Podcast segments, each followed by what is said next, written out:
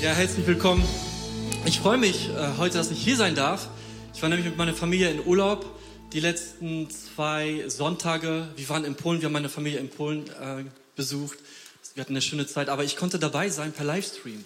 Hey, ich bin so froh, dass wir Livestream haben. Aber weißt du was? Noch cooler ist es, live dabei zu sein. Habe ich heute wieder gemerkt. Es ist richtig cool, dabei zu sein. Ne? Ähm, wie ihr gehört habt, in mir fließt polnisches Blut. Vor einigen Jahren waren wir auf einer Hochzeit. Ich habe da noch Freunde, Familie. Und wir, haben, wir waren auf dieser Hochzeit und am nächsten Tag sollten wir wieder nach Deutschland fahren. Und ich war richtig müde. Und Freunde von mir, ich bin mit denen gefahren, die sind dann noch zu so einem Flohmarkt gefahren und wollten noch äh, günstig einkaufen. Und eigentlich hatte ich da keine Lust drauf. Ich bin da mitgegangen und dann habe ich zu einem Kollegen gesagt, komm, gib mir den Autoschlüssel, ich gehe ins Auto und mache ein Nickerchen und warte, bis ihr kommt. Ich nehme den Schlüssel, gehe zum Auto, ich war total verschlafen, müde und wusste nicht, was ich da tue. Und irgendwie habe ich es geschafft, mich selber einzusperren im Auto, so dass der Alarm angegangen ist. Und ich geriet in Panik. Leute kamen angelaufen. In Polen, jemand im Auto, Sirene, ganz klar, es ist ein Dieb, ja. Und da, gefühlt hat das zwei Minuten gedauert, dass, dass ich da panisch reagiert habe äh, und so weiter. Ich habe mich blöd gefühlt, dass die Leute schon gekommen sind, die dachten, na, der ist in Ausbildung, der ist noch kein Profidieb. Ja. Aber was ich vergessen habe, ich, ich komme aus Polen, ich darf diese Witze machen. was ich vergessen habe, dass ich die ganze Zeit den Schlüssel hatte. Ich hatte die ganze Zeit den Schlüssel in der Hand. In einer Sekunde hätte ich es direkt ausgemacht. Erst später habe ich es ausgemacht. Und dann war Alarm aus. Durchgeatmet. Ja? Und ich frage mich, wie oft vergessen wir als Christen, dass wir eigentlich eine richtig starke Waffe in der Hand haben, das Gebet, was Einfluss nimmt. Ja? Es sollte eigentlich die erste Antwort sein. Ja, und so wie der Schlüssel, so ist auch das Gebet eine Antwort, ein, ein, ein, eine, eine Waffe, was, womit du Einfluss nehmen kannst auf deine Umstände. Und wir befinden uns gerade in der Reihe Pray. Jimmy, ich weiß nicht, ob er jetzt da ist, aber du hast einen richtig guten Job gemacht. Du hast mich nochmal neu inspiriert. Da bin ich dir sehr dankbar dafür, für die letzten zwei Predigten. Wir haben darüber gesprochen, äh, mit Gott zu reden, Gottes Stimme zu hören. Und heute geht es auch über das Gebet, aber es geht um das Gebet des Einflussnehmens. Darüber sprechen wir. Und vielleicht, falls, wenn du Christ bist oder auch vielleicht gar nicht Christ und bist vielleicht sogar Atheist und ähm, verfolgst das per Livestream oder bist sogar hier, ähm, spätestens, wenn irgendetwas in deinem Leben passiert oder in unserer Gesellschaft oder in dieser Welt, werden wir konfrontiert mit dem Gebet. Ja, vor allem auf Social Media gibt's dann immer so Bilder mit Pray for, Pray for Aust Australia, gerade sehr aktuell. Oder damals die Anschläge in Paris, Pray for Paris, Pray for Berlin. Ja, das macht sehr schnell die Runde. Und ich bin überzeugt, dass es wirklich Menschen gibt, die dann wirklich beten, weil sie an das Gebet glauben. Aber ich glaube, für viele ist dieses Pray for manchmal auch etwas, wo man nur an die Opfer vielleicht denkt. Es ist vielleicht ein Synonym, komm, wir denken jetzt an sie. Ja? Viele können damit dann wirklich nichts anfangen. Aber spätestens dann macht man sich Gedanken, eventuell über das Gebet. Ja? Und heute soll es darum gehen, dass, wie wir durch das Gebet Einfluss nehmen können. Und ich habe mir gedacht, hey, ich hatte Lust darauf, das letzte Buch der Bibel zu nehmen, die Offenbarung, ja, als Abschluss dieser Predigtreihe. Die Offenbarung, wer hat schon mal die Offenbarung durchgelesen? Einmal kurz die Hand heben. Okay, cool, sind viele, sehr gut. Das Offenbarung, das, das Buch der Offenbarung ist einer meiner Lieblingsbücher, weil es richtig ermutigend ist, was dort über die Zukunft steht und weil dort sehr viel über Christus steht sehr viel über Jesus. Und das Buch Offenbarung ist das letzte Buch der Bibel und es wurde in der Zeit ungefähr 90 nach Christus geschrieben. Von Johannes, den letzten Apostel, der noch übrig geblieben ist. Und das Christentum damals, zu dieser Zeit, denen ging, ging es nicht gut. Es war eine düstere Zeit. Viele waren entmutigt. Viele waren entmutigt. Es gab Bedrängnis, Verfolgungen. Und wahrscheinlich haben sich die Christen gefragt, was ist mit der Kirche? Hat die Kirche an Kraft verloren? Was ist mit Johannes? Weil zu dieser Zeit war Johannes auf Patmos in einem Arbeitslager, quasi isoliert von anderen Christen. Was ist mit ihm? Wie, geht, wie wird unsere Zukunft aussehen? Und was ist überhaupt mit Jesus Christus? Was ist mit ihm? Hat er nicht gesagt, dass er kommen wird? Und das war in einer Zeit, die sehr schwierig war. Und dann ist Johannes auf Patmos und er bekommt eine Offenbarung. Jesus Christus erscheint ihm. Er sieht Jesus, wie er mit seinem weißen Gewand ihm begegnet, heller als die Sonne. Und die Offenbarung handelt darüber, über die Zukunft, über Jesus, aber über den Sieg Gottes letztendlich, über den Sieg Gottes. Und Johannes hat alles aufgeschrieben und ich stelle mir vor, wie ein Bote ähm, an die Gemeinden geschickt wurde. Denn Offenbarung ist ein Buch an alle Christen, aber auch ganz besonders an die sieben Gemeinden damals in der Türkei. Wie zum Beispiel Ephesus, Laodicea und so weiter und so weiter. Und ich stelle mir vor, wie diese Bote kommt zu der Gemeinde in Ephesus. Schaut mal, er lebt, Johannes lebt. Er hat hier eine Schrift verfasst, eine Offenbarung. Jesus Christus ist ihm erschienen. Und dann öffnen sie als Gemeinde diese Schriftrolle und fangen an zu lesen. Und dann lesen sie unter anderem diese Stelle in Offenbarung 1, Vers 5 bis 6. Und da steht, ihm, der uns geliebt hat und uns von unseren Sünden gewaschen hat durch sein Blut und uns zu Königen und Priestern gemacht hat für seinen Gott und Vater.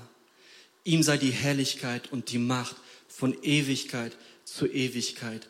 Amen. Vielleicht, vielleicht haben die Christen damals was vergessen dass sie nicht nur Kinder Gottes sind. Christus ist nicht nur für uns gestorben und auferstanden und wir sind nicht nur seine Kinder. Johannes erinnert sie, wir sind Könige und Priester. Wir sind Könige und Priester. Du bist ein Priester, wenn du an Jesus glaubst und du bist ein König, wenn du an Jesus glaubst. Aber was heißt das? Was heißt das eigentlich? Ein Priester im Alten Testament stand für das Volk ein. Er hat sie vertreten. Ja, ähm, er war wie so ein Stellvertreter. Er, er kämpfte für, für das Volk im Gebet. Und wir lesen über Jesus Christus, dass er der hohe Priester ist. In Hebräer Kapitel 7, Vers 25 lesen wir, und weil Jesus Christus ewig lebt und für uns bei Gott eintritt, wird er auch alle endgültig retten, die durch ihn zu Gott kommen. Er tritt für uns ein. Wenn du dich fragst, was macht Jesus im Himmel? Er chillt da nicht nur. Ja, er ist entspannt. Gott ist entspannt. Aber er tritt für dich ein. In der Fürbitte. Es gibt so ein deutsches Wort, was damit auch übersetzt werden kann, ist Fürbitte. Das heißt, Jesus betet für dich. Er kämpft für dich.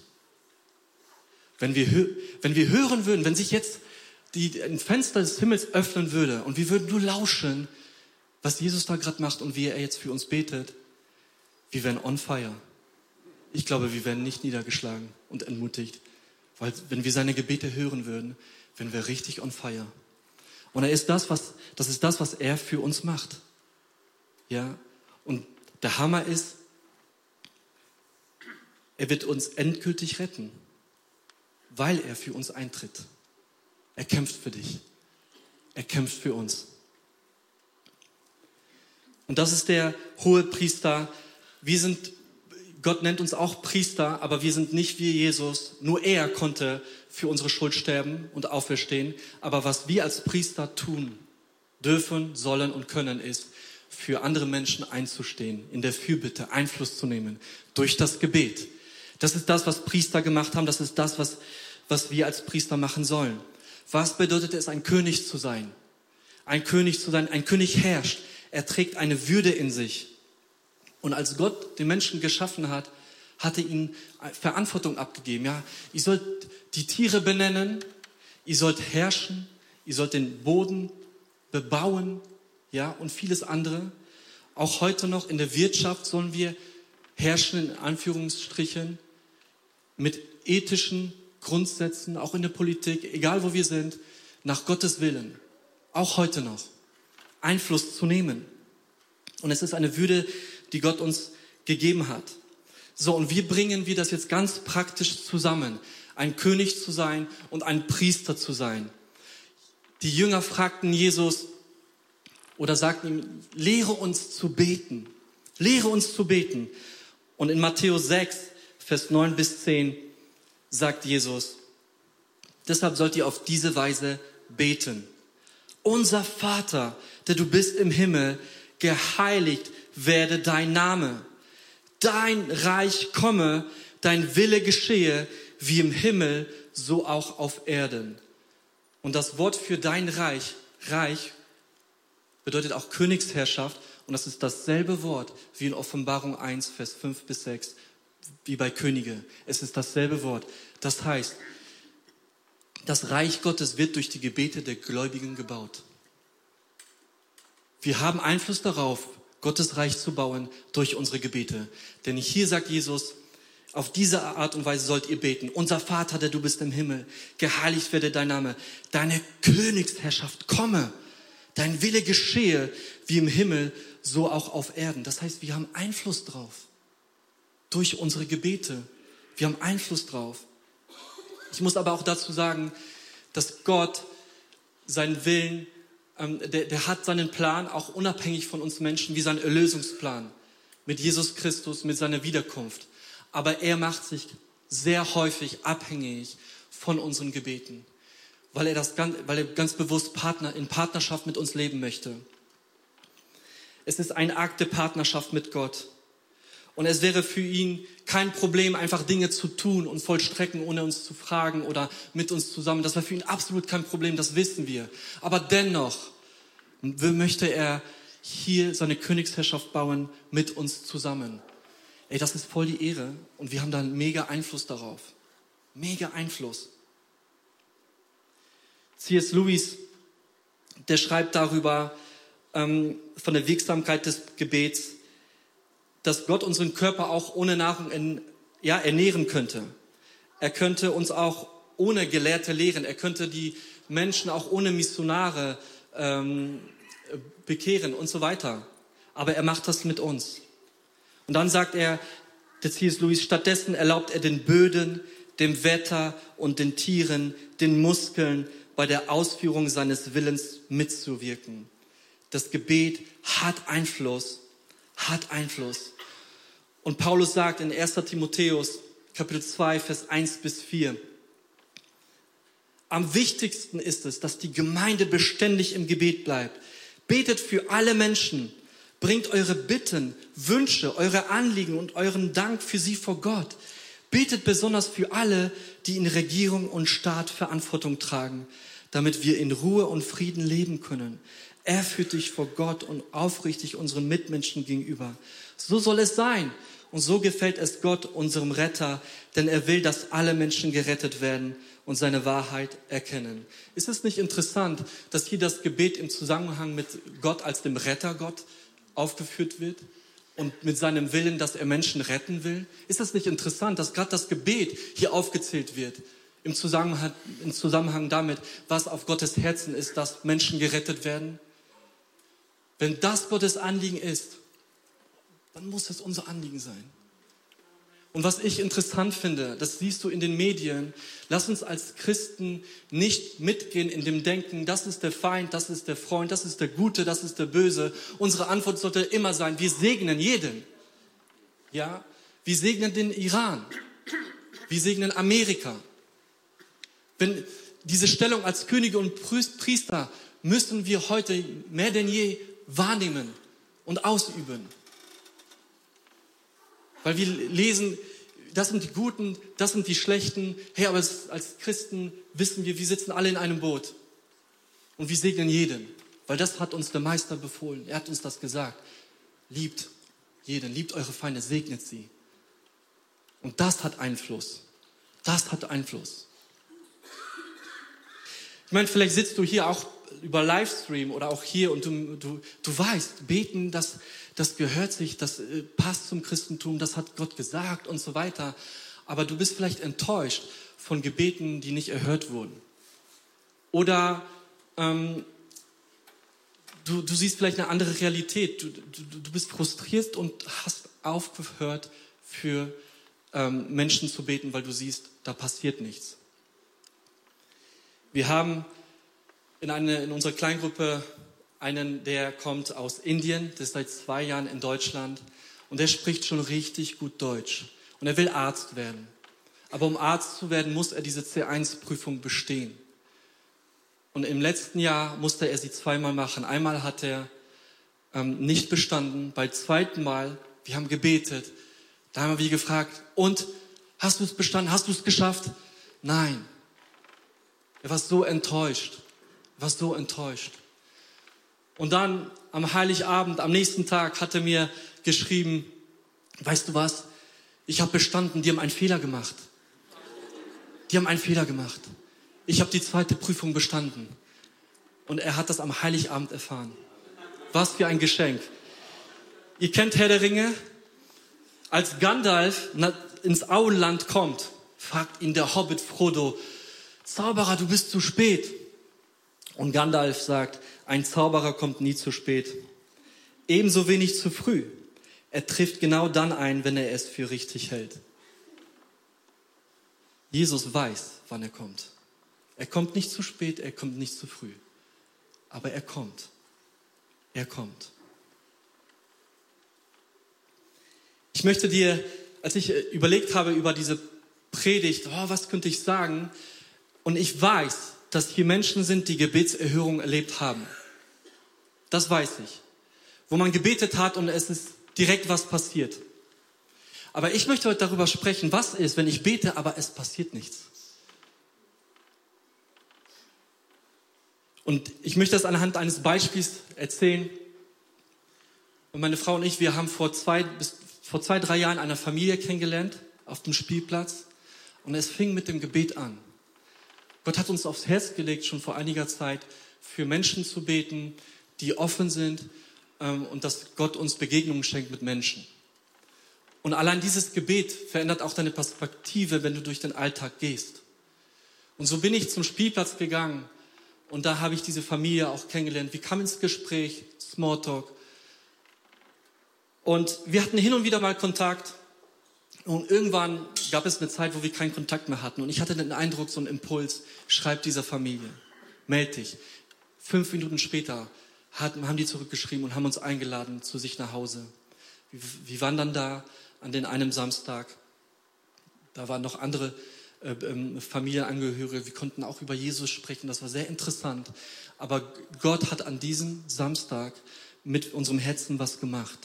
Der Plan war für das Wochenende am Samstag, ich wusste, Bayern gegen Dortmund spielt. Ich habe am Freitag mir Chips gekauft und ein Getränk. Ihr wisst nicht welches Getränk, ne?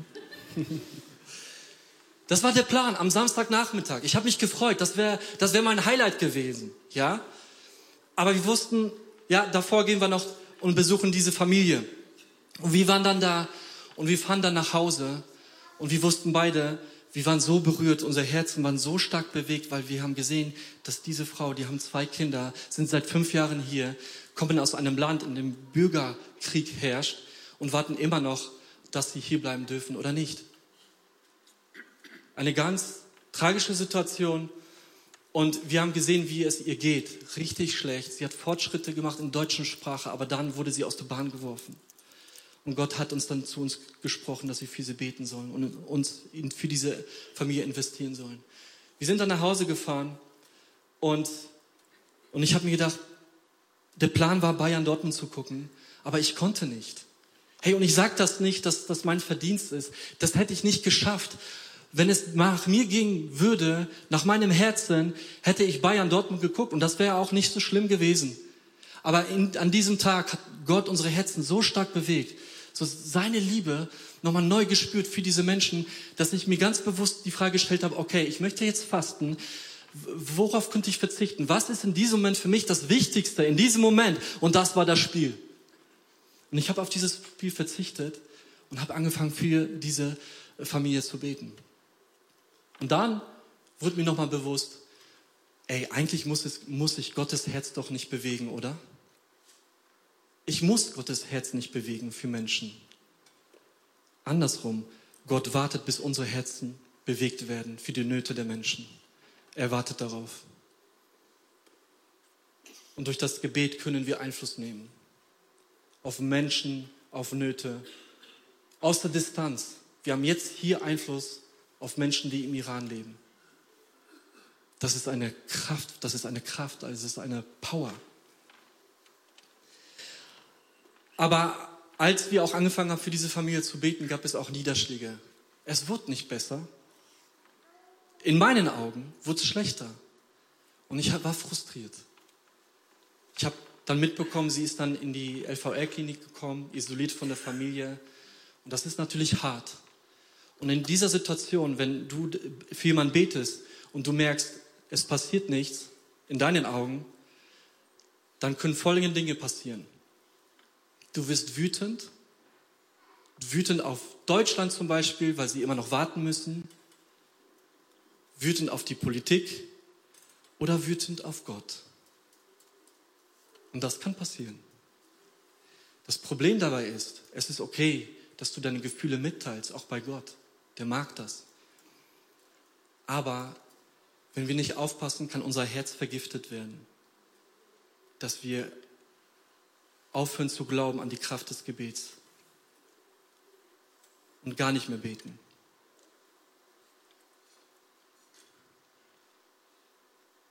Ich habe letztens eine Story gehört von einem Papa mit seiner Tochter. Die waren unterwegs und die Tochter hat ihre Kontaktlinsen verloren. Und, der, und das war auf dem Boden und die haben es nicht gefunden. Und dann hatte der Papa zu der Tochter gesagt, komm, lasst uns beten. Und sie war ungefähr acht Jahre alt. Und die Tochter meinte, nein, ich bete nicht. Ich habe für meine Schwester gebetet, damit sie reden kann. Und Gott hat nichts gemacht. Ich habe mich dabei erwischt, dass das, was das Kind hatte den Mut, das auszusprechen. Aber ich frage mich, ob das nicht manchmal in unseren Herzen schlummert, dieser Frust, dass Gott vielleicht nichts getan hat. Und ich glaube, dass heute auch so die Möglichkeit ist, sich davon loszusagen, von diesem, von, von diesem Frust und nochmal neue Perspektive entdecken, dass wir Könige und Priester sind und dass wir Jesus dienen, der der König der Könige ist und der Priester aller Priester. Und das, das ist heute nochmal die Möglichkeit, das heute zu tun. Was mir dann nochmal geholfen hat, als ich dann im Auto unterwegs war und ich habe gehört, der Frau geht es nicht gut, dann war ich kurz davor, wieder in Frust zu geraten. Aber dann hat mir Gott schnell den Gedanken gegeben, wenn wir für Menschen anfangen zu beten, passiert was im geistlichen Bereich. Und wir sehen es nicht. Vielleicht sehen wir es später, aber ab dem Moment, wo wir anfangen für Menschen zu beten, passiert was, was wir noch nicht sehen. Und Gott hat mir gezeigt, dass sie in so ein Wirkungsfeld gekommen ist, dass er einen Plan mit ihr hat. Und meine Wege sind nicht seine Wege. Meine Gedanken sind absolut auch nicht Gottes Gedanken, weil er viel höher ist.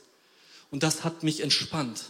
Was mich aber auch nochmal entspannt hat, war die Perspektive, wir kämpfen nicht gegen Menschen, sondern gegen Mächte und Gewalten des Bösen, die über die, diese gottlose Welt herrschen und im Unsichtbaren ihr unheilvolles Wesen treiben.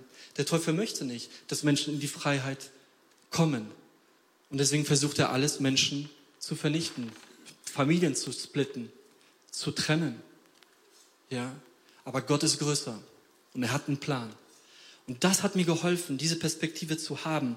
Und wenn du mehr darüber erfahren möchtest, dann weise ich auf das Buch nochmal von Mike Bickel in Kapitel 12. Er schreibt darüber, was passiert, wenn wir anfangen, für Menschen zu beten im geistlichen, im, im geistlichen Bereich, anhand des Buches, Buches Daniel im Alten Testament. Sehr spannend, kann ich nur empfehlen.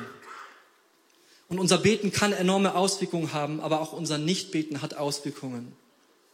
Und um durch das Gebet Einfluss zu nehmen, brauchen wir, gerade auch um sich nicht frustrieren zu lassen, die Mentalität eines Priesters und die Mentalität eines Königs.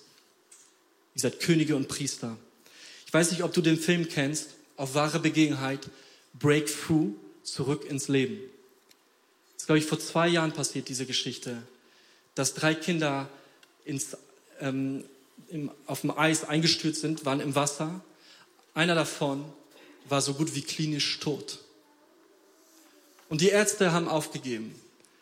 Der Papa hat auch aufgegeben, aber die Mutter, die hat die Ärzte rausgewiesen aus dem Arztzimmer, weil sie nicht diese negative Stimmung haben wollte.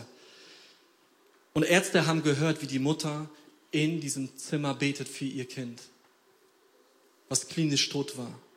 Und sie haben den Sieg errungen.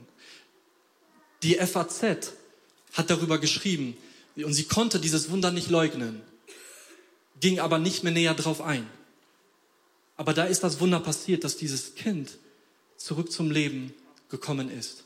Und ich weiß, dass es Stories gibt, wo man für jemanden betet, aber da ist doch jemand gestorben. Und da möchte ich heute sagen, dass der fulminante Sieg im Himmel auf uns wartet.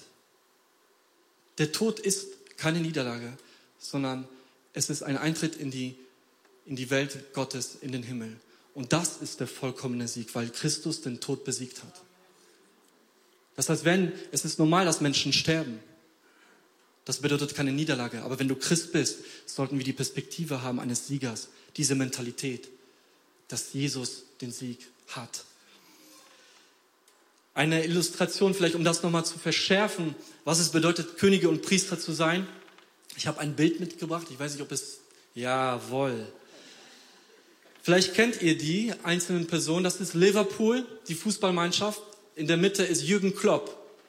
Letztes Jahr gab es ein Spiel, was für mich eins der Spiele war, die man nicht vergessen wird. Liverpool gegen Barcelona. Lass mich kurz erklären. Es ging um die Champions League. Halbfinale. Im Halbfinale gibt es zwei Spiele. Hin- und Rückspiel. Das erste Spiel hat Liverpool in Barcelona verloren. 3 zu 0. Gegen Barcelona, gegen einer der besten Mannschaften. 3 zu 0. Das heißt, das Rückspiel ist eigentlich verloren. Die haben keine Chance. Um weiterzukommen ins Finale brauchen sie vier Tore. Vier Tore gegen Barcelona. Ein Ding der Unmöglichkeit. Aber nicht bei Liverpool. Wenn du, ich war noch nie im Stadion, ich habe das gehört, auch auf YouTube gesehen, wenn eine Mannschaft nach Liverpool reist, um dort zu spielen, die kriegen zitternde Knie. Allein wegen den Fans. Die Fans haben eine Priestermentalität.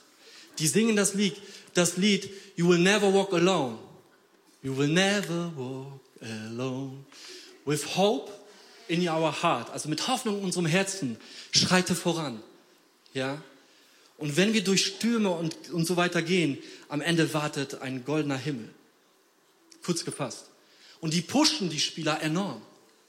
Liverpool hat an diesem Tag 4 zu 0 gewonnen aufgrund der Fans. Ohne Fans würden die, glaube ich, nicht so spielen, wie sie gespielt haben. Wenn da nur einer wäre, der würde klatschen, hey Liverpool. Ja, ich glaube, die wären nur nicht so richtig motiviert. Aber bei äh, 60.000, 60.000. Und ich frage mich, wenn eine Kirche gemeinsam betet, was passiert da? Also ich habe das Spiel gesehen. Barcelona war außer Gefecht gesetzt. Die haben in, innerhalb des Teams auf dem Spielfeld nicht miteinander geredet, die Köpfe gesenkt.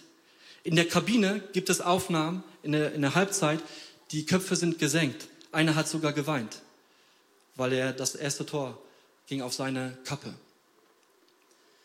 Aber warum Liverpool gewonnen hat, gewonnen hat, war einmal diese Mentalität der Fans und diese Siegermentalität von Liverpool als Mannschaft. Sie haben das Spiel beherrscht. Sie haben Einfluss genommen. Sie ließen sich nicht in die Ecke drängen. Sie hatten dieses, diesen Siegeswillen zu gewinnen. Und ich finde das T-Shirt richtig cool von äh, dem Spieler Never Give Up. Und der Trainer Jürgen Klopp ist jemand, der diese Siegermentalität verkörpert. Er pusht diese Mannschaft. Ja? Und unser Herr Jesus Christus, der hat es auf dem Herzen, der hat es im Herzen Never Give Up. Er ist ein Kämpfer, er kämpft unsere Kämpfe. Er ist der Sieger. Und so wie Liverpool diese Siegermentalität hat, so haben wir als Christen erst recht diese Siegermentalität. Weil Christus der Sieger ist. Ich möchte gleich enden mit einem Traum. Ich würde jetzt schon sagen, ich bin nicht verrückt, ja. Gott spricht wirklich durch Träume. Wir haben am 1. Februar ein Träumeseminar. Kommt mit dahin, meldet euch an, es ist spannend. Gott spricht durch Träume. Manchmal spricht er zu mir durch Träume. Und einen Traum, ich gehe nicht in Details, aber einen hatte mir mal geschenkt. In dem Traum war ich und meine Frau, wir waren auf der Flucht vor einer Person, die immer wieder gesagt hat, du glaubst an den falschen Gott, du glaubst nicht richtig. Die Person hat mich verurteilt. Und dann waren wir auf einmal in so einem großen Saal und da waren viele Menschen und diese Verurteilung kam von anderen Menschen. Ja, und von dieser einen Person. Und wir wollten weg. Da war eine Tür. Ich wollte durch die Tür weglaufen, aber das Tür verwandelt sich in ein Fenster. Ohne Ausweg. Ich habe mir die Gesichter der Menschen angeschaut in diesem Traum. Die hatten so, so, so Fratzen. Ja, das waren ganz negative ähm, Gesichtsausdrücke. Ich habe Angst bekommen. Kein Ausweg. Und dann ging ich mit meiner Frau auf die Knie im Traum und habe den Sieg Christi proklamiert. Und auf einmal wurde es still in dem ganzen Raum. Es wurde dunkel. Und dann sah ich, wie jemand daher schreitet mit einem weißen Gewand. Ich habe nur die Füße gesehen und den Gewand bis zu den Knien. Und als diese Person dahergeschreitet ist, war es ruhig, es war still, die Atmosphäre hat sich verändert. Ich habe meine Augen aufgemacht. Ich schaue die Leute an, die hatten normale, glückliche Gesichter. Die Person, die uns verurteilt hat, hat geweint, saß in der Ecke und wir wollten diese Person ermutigen im Traum. Und dann höre ich den Namen im Traum, Nikolai. So hieß aber diese Person nicht. Als ich aufgewacht bin, habe ich mit meiner Frau darüber gesprochen, über diesen Traum. Und dann wusste ich auf einmal Nikolai. Das kannte ich aus dem Griechischen, aber auch, weil meine Frau Nicole heißt. Wisst ihr, was Nikolai heißt? Siegreiches Volk. Siegreiches Volk. Und ich baue meine Theologie nicht auf Träume, aber manchmal bestätigen Träume das, was wir in der Bibel haben. Und ich habe euch einen Vers mitgebracht. 1. Johannes, Vers 5, äh, Kapitel 5, Vers 4 bis 5. Denn alles, was aus Gott geboren ist, überwindet die Welt. Und unser Glaube ist der Sieg, der die Welt überwunden hat. Wer ist es, der die Welt überwindet, wenn nicht der, welcher glaubt, dass Jesus der Sohn Gottes ist? Und das Wort Sieg kommt hier viermal vor und es ist genau dasselbe wie von dem Wort Nika. Genau dasselbe. Wir sind ein siegreiches Volk. Und das müssen wir nochmal neu wahrnehmen, diese Perspektive. Und wenn wir wirklich an Gott, an, an Gebet glauben, wenn ich glaube, dass das einen wesentlichen Unterschied in meinem Leben macht, dann sollten wir alles daran setzen, dass das Jahr 2020 nochmal so eine Ansage ist, das Reich Gottes auf diese Art und Weise zu bauen. Und zum Ende möchte ich dich nochmal ermutigen. Jimmy hat das in seiner ersten Predigt gesagt. Wenn du magst, hab eine Gebetsliste und schreib dir die Namen auf, für die du beten kannst und möchtest. Oder für die, oder für die Menschen, die Gott dir aufs Herz gibt. Schreib sie auf. Vor einem Jahr, Anfang des Jahres, hat mir Gott ein paar Personen aufs Herz aufgetragen. Das Problem aber war, ich habe es nicht aufgeschrieben.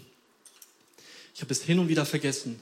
Aber Jimmy hat mich ermutigt, strategisch davor zu gehen und zu fragen, Gott, wen gibst du auf den Herzen? Kämpfe die Kämpfe im Gebet, die Gott dir aufträgt zu kämpfen. Du kannst nicht die ganze Welt retten, aber Gott, sein Herz ist leidenschaftlich, es ist bewegt und er möchte unsere Herzen bewegen. Deswegen möchte ich dich ermutigen, sei mutig. Steh auf als König und Priester. Und wenn du magst, frag Gott gleich, für wen du das im Jahr 2020 beten willst und einstehen willst. Und dann tu es regelmäßig. Und dann schaust du, was passiert. Denn das Reich Gottes wird durch die Gebete der Gläubigen gebaut. Wir sind Könige und Priester, ein siegreiches Volk. Lass uns gemeinsam aufstehen.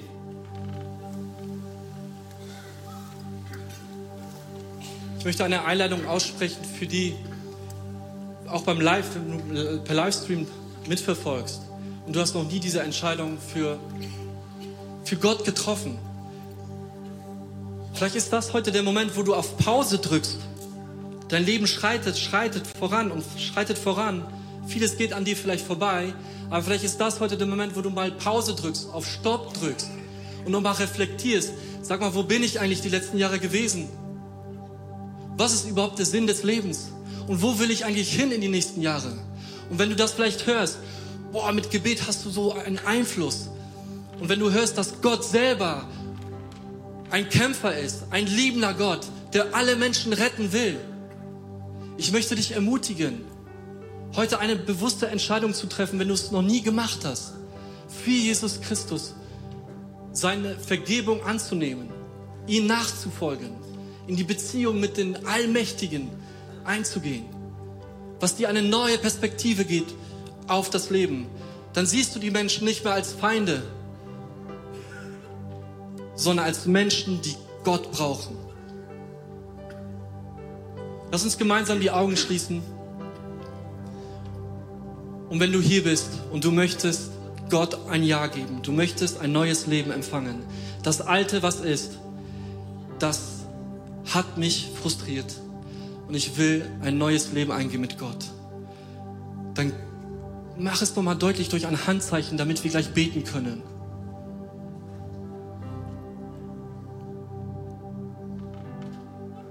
Und dann werden wir gleich beten als Gemeinde.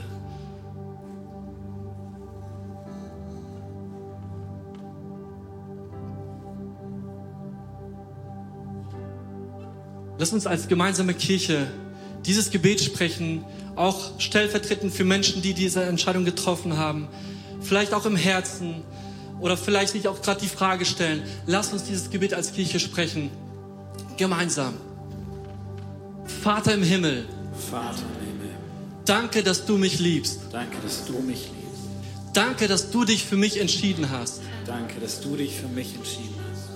Herr Jesus Christus, Herr Jesus Christus, du bist für mich gestorben und auferstanden. du bist für mich gestorben und auferstanden. Vergib mir meine Schuld. Vergib mir meine Schuld. Ich wähle dich jetzt Ich wähle dich jetzt als meinen Retter und Herrn. als meinen Retter und Herrn. Dir will ich folgen. Dir will ich folgen. Amen. Amen. Amen. Lass uns doch gemeinsam stehen bleiben. Ähm, ich möchte noch mal so euch noch mal ermutigen, wenn Gott schon zu dir gesprochen hat, vielleicht auch gerade, und du weißt ganz genau, für wen du beten sollst, für dieses Jahr, du hast es auf dem Herzen, dann möchte ich dich jetzt ermutigen, wenn wir gleich das Lied singen, See a Victory. Denke an diese Person gleich, an diese Menschen. Heb deine Hände, symbolisch gesehen. Und weiß, dass Gott diesen Kampf kämpft. Dass er dir diesen Sieg geben wird. Denke an eine Person, für die du jetzt kämpfen will- willst.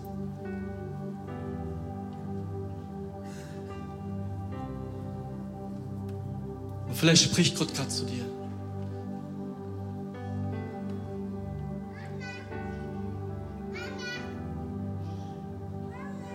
Jesus, ich danke dir, dass du unser Sieger bist.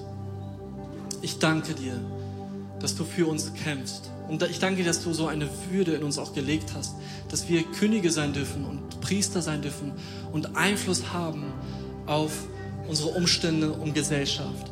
Und ich bete, Herr Jesus Christus, leite uns als Kirche in eine neue Gebetskultur, die weitaus darüber hinausgeht, als ähm, jetzt Gottesdienste.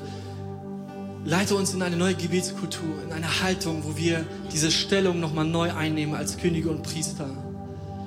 Jesus Christus, nutze diese Gebetstage, die wir haben, Montag, Dienstag, Mittwoch, dass wir das nochmal vertiefen dürfen, Herr. Und dass wir lernen, wie wir es in unserem Alltag nochmal kultivieren dürfen und können, Herr. Und ich bete jetzt für jeden Einzelnen, dass du da sprichst und Menschen auf die Herzen legst, die gerade in Not sind und die Gebete brauchen. Und dass wir durch die Gebete Einfluss nehmen, Herr Jesus. Du bist der Sieger. Dir gebührt alle Ehre, Jesus Christus. Amen.